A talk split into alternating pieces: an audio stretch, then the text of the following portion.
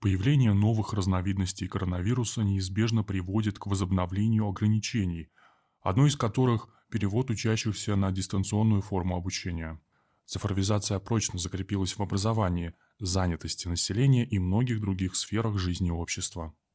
Сегодня не представляется возможным заменить онлайн-обучение очным, а выполнение трудовых функций на рабочем месте не получится организовать соблюдением всех противоэпидемиологических норм. Перед обществом встает жесткий выбор – учиться и работать очно, но быть под угрозой заболевания, или обезопасить себя и других от возможности заражения, но не присутствовать лично на работе или в учебном заведении. Нет гарантии того, что очередной штамм не будет смертельным для большинства людей. И для сохранения общества или, если угодно, человеческой популяции, лучше перестраховаться. Пренебрежение к вирусу может стать пиром во время чумы, когда следование собственным желаниям приведет к вымиранию.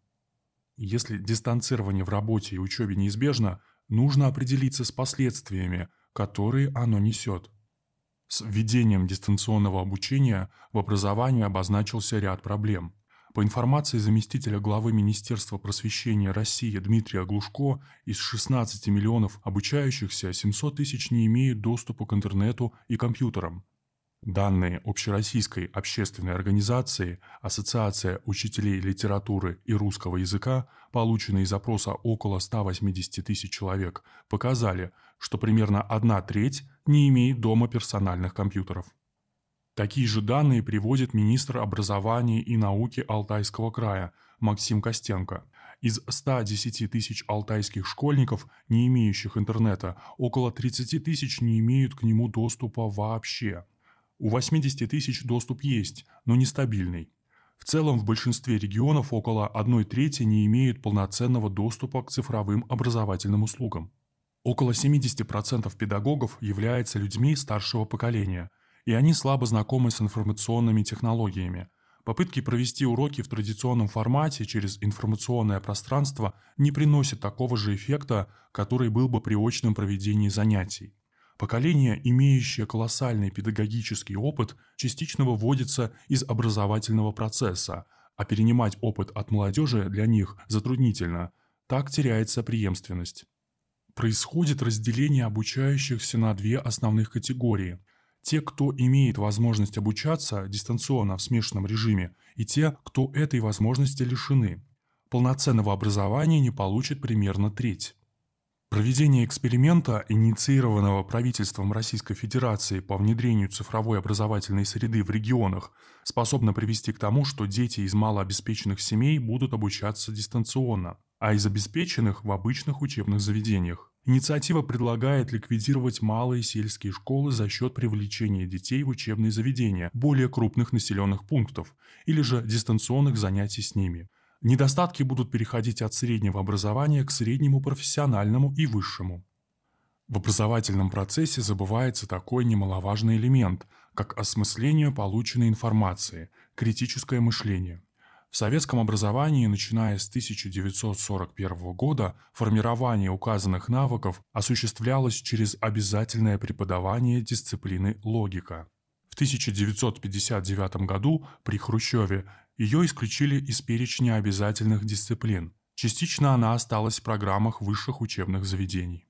Нельзя обучать детей тому, чего не знаешь сам. У детей формируется клиповое мышление, отсутствие критического подхода. При обилии информации во всемирной сети, зачастую просто ложной, это приведет к разделению на тех, кто может отличить правду от лжи, и тех, кто на это не способен. Эти процессы мы и наблюдаем. Воздействие на образование находит продолжение в сфере занятости. На рынке труда на первые планы вышли профессии или специальности, связанные с интернет-технологиями. Освоить их могут только те, кто имеет к ним доступ. Оставшиеся раньше могли пойти работать на менее престижные места. Но технологии заменяют людей ботами и цифровыми двойниками, рабочие места постепенно сокращаются. Пока еще есть места в транспортно-логистической отрасли, но и там могут вмешаться дроны.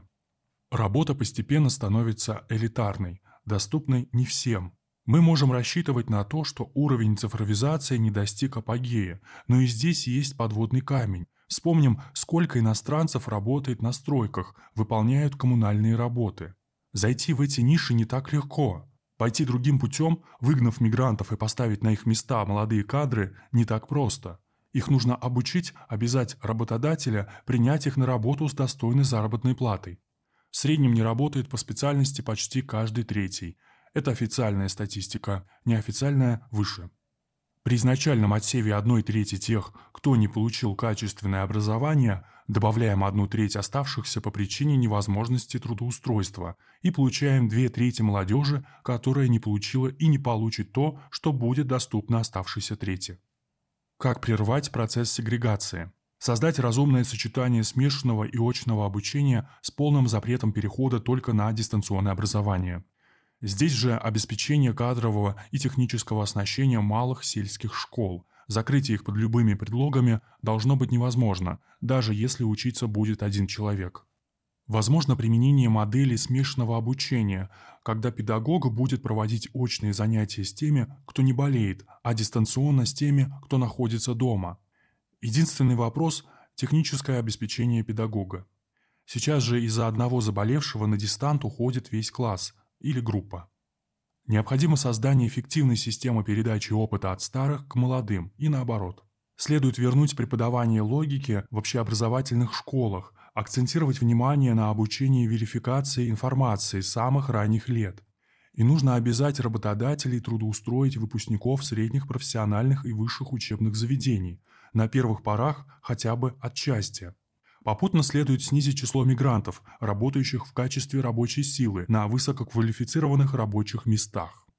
Это комплекс, и времени на решение крайне мало, в противном случае сегрегация неизбежна.